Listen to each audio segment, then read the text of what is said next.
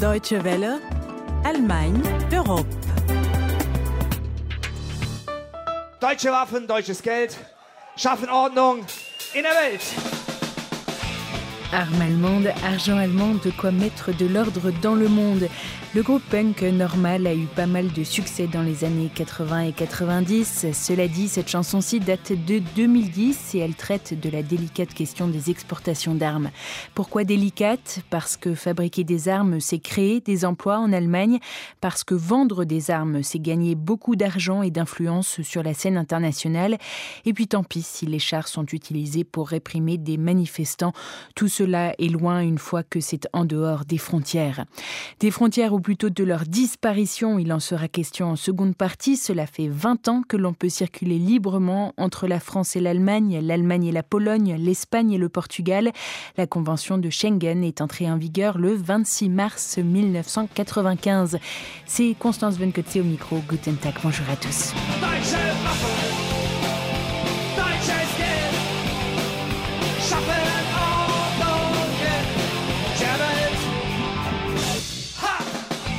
La semaine dernière, l'Institut de recherche indépendant CIPRI a publié son Yearbook 2014, son rapport annuel sur les dépenses militaires mondiales, les transferts d'armes internationaux, la production d'armement, les forces nucléaires, les conflits armés majeurs et les opérations de paix multilatérales, 600 pages en tout. S'il fallait les résumer en un constat, on pourrait dire que le volume de transferts d'armes et donc de livraison dans le monde augmente sur la période étudiée, c'est-à-dire de 2010 à 2014. On pourrait aussi dire que la Chine a remplacé l'Allemagne dans le top 3 des exportateurs d'armes dans le monde. Les États-Unis restent premiers, Russie deuxième.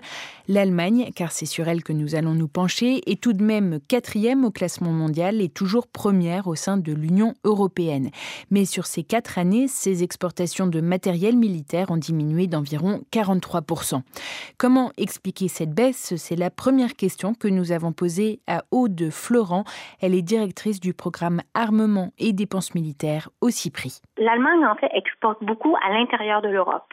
Il y a eu moins de ventes au cours des 4-5 dernières années à l'intérieur de l'Europe compte tenu des politiques d'austérité qui ont été mises en œuvre dans plusieurs États.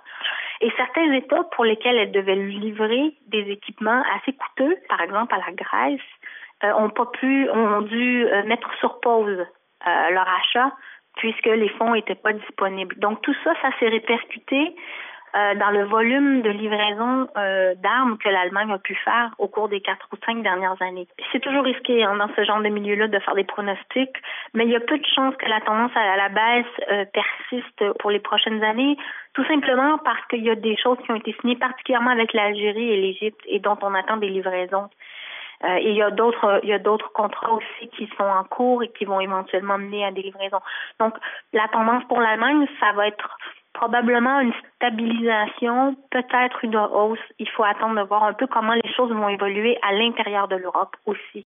Alors la classe politique est assez divisée en Allemagne sur euh, cette question des livraisons d'armes. Il y a ceux qui veulent un contrôle plus sévère à l'exportation et puis il y en a d'autres qui estiment que livrer des armes en fait, ça permet à l'Allemagne aussi de mieux se positionner sur la scène internationale. Qu'en pensez-vous? C'est difficile de départager entre ce qui relève de l'intérêt stratégique de l'État de vendre des armes, par exemple, à des pays qu'on considère comme des alliés ou des partenaires qui auraient besoin de ces armements pour se défendre ou pour assurer leur propre sécurité et ce qui relève aussi de l'intérêt un peu économique dans le sens où certains types de contrats où les exportations permettent de soutenir ou de maintenir la, la viabilité de l'entreprise ou de l'industrie de défense qui fabrique les équipements en question.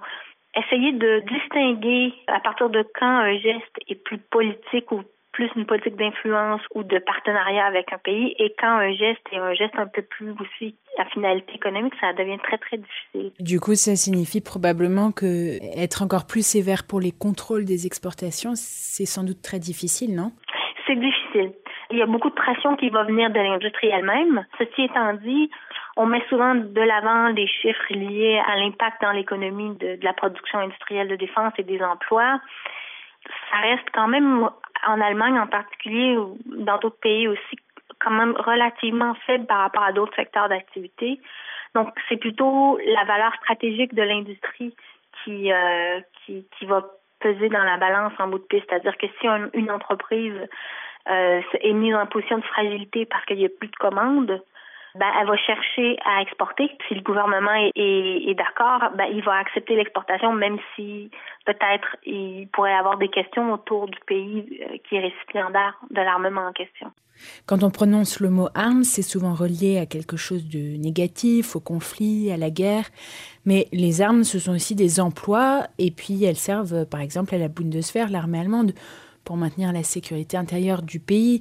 Euh, est-ce qu'elles peuvent donc avoir euh, aussi quelque chose de positif? Euh, Normalement, il y a une séparation assez claire entre l'usage de la force militaire à l'extérieur des frontières pour protéger le territoire national d'une agression, par exemple, et l'usage des forces de police à l'intérieur, y compris des forces de type paramilitaire, un peu comme les gendarmeries.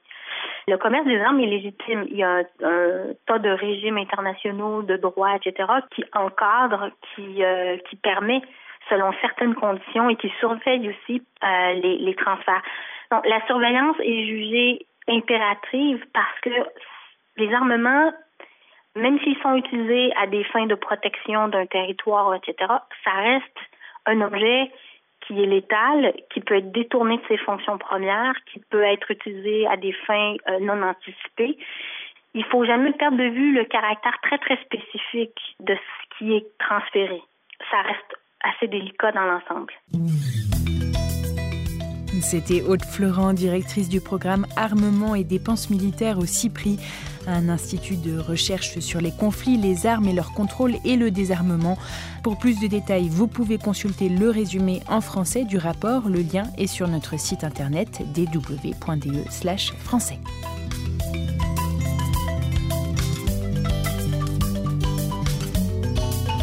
On dirait un nom asiatique, mais Schengen est une commune au Luxembourg. C'est là qu'ont été signés les accords du même nom. C'était en juin 1985.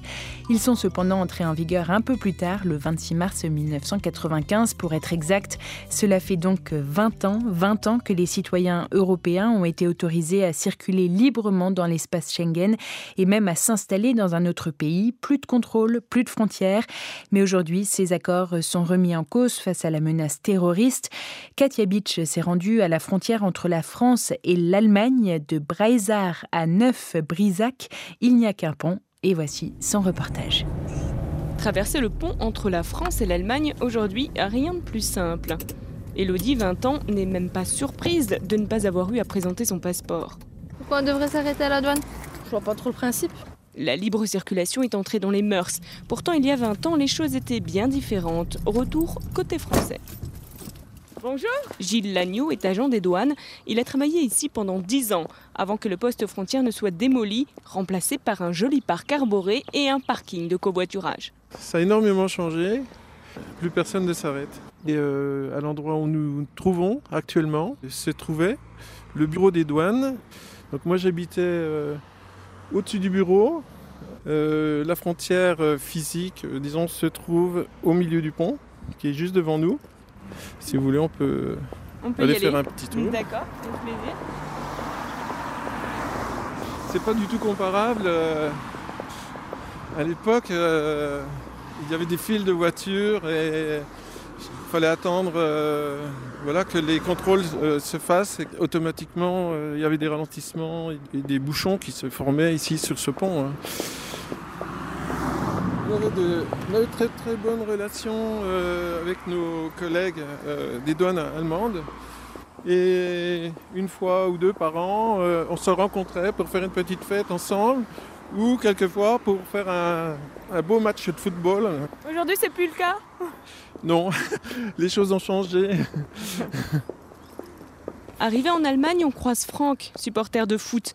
Il s'apprête à faire le chemin dans l'autre sens pour aller voir un match en France. Traverser juste comme ça, c'est la liberté. D'Allemagne en France, on n'a rien fait de mieux. Ça doit être comme ça dans toute l'Europe.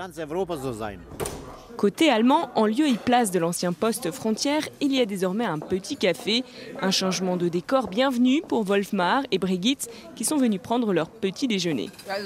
Je trouve ça super bien de pouvoir comme ça passer de l'autre côté. Oui, moi je me souviens de l'époque. Il y avait tout le temps des embouteillages ici. Le métier d'agent des douanes a lui aussi beaucoup changé. Les contrôles sont désormais mobiles et les automobilistes et les chauffeurs poids lourds ne savent plus ni quand ni où ils seront arrêtés. Autrefois, euh, donc avant 1995, euh, quand ils arrivaient euh, à la frontière, ils savaient que la douane, la police était présente, donc leur réaction était complètement différente par rapport à aujourd'hui où on va faire un contrôle auquel ils, ne vont pas s'attendre et voilà, quelle sera leur réaction hein. C'est toujours un petit peu la question qu'on se pose. Mais selon Gilles Lagneau, le service des douanes a gagné en efficacité, surtout grâce au système informatisé Schengen, un fichier commun qui permet à tous les services de sécurité d'avoir accès et de partager des informations sur les objets volés, sur les personnes recherchées ou les personnes interdites de séjour. Il y aura donc autant de contrôles, mais plus ciblés, plus efficaces et plus discrets. Pourtant, selon un sondage récent, 6 Français sur 10 pensent que les frontières ne sont pas assez contrôlées. C'est l'avis de Frédéric, il est chauffeur poids lourd international. Ça ne me dérange pas d'attendre euh, pour passer une frontière si on peut au moins savoir qui rentre dans notre pays. Ce qui en rentre et ce qui en sort d'ailleurs. Ils font du trafic, ils le revendent après. Tous les pays de l'Est, là, ouais, ouais, ouais. Ceux-là, ils font. Ils ramènent euh, des cartouches, ils les cachent partout, des cartouches de cigarettes qui là-bas valent encore euh, trois ou quatre fois moins qu'ici. Donc après, euh, c'est vrai que là, euh, ceux-là, ils font pas mal de trafic. Quoi. Et peut-être pas que sur les cigarettes. Quoi. Les accords de Schengen prévoient pour les États membres la possibilité de rétablir les contrôles aux frontières nationales pour une durée maximum de six mois en cas d'atteinte ou de menace à la sécurité du pays. Depuis les attentats en Europe, des voix s'élèvent pour demander ce rétablissement. Mais pour le Parlement européen, ce retour en arrière mettrait considérablement à mal 50 ans d'intégration européenne. Les 20 ans des accords de Schengen racontés par Katia Beach pour nous poser des questions. Une seule adresse français.dw.de. Bonne semaine à tous, à la prochaine et au Wiedersehen.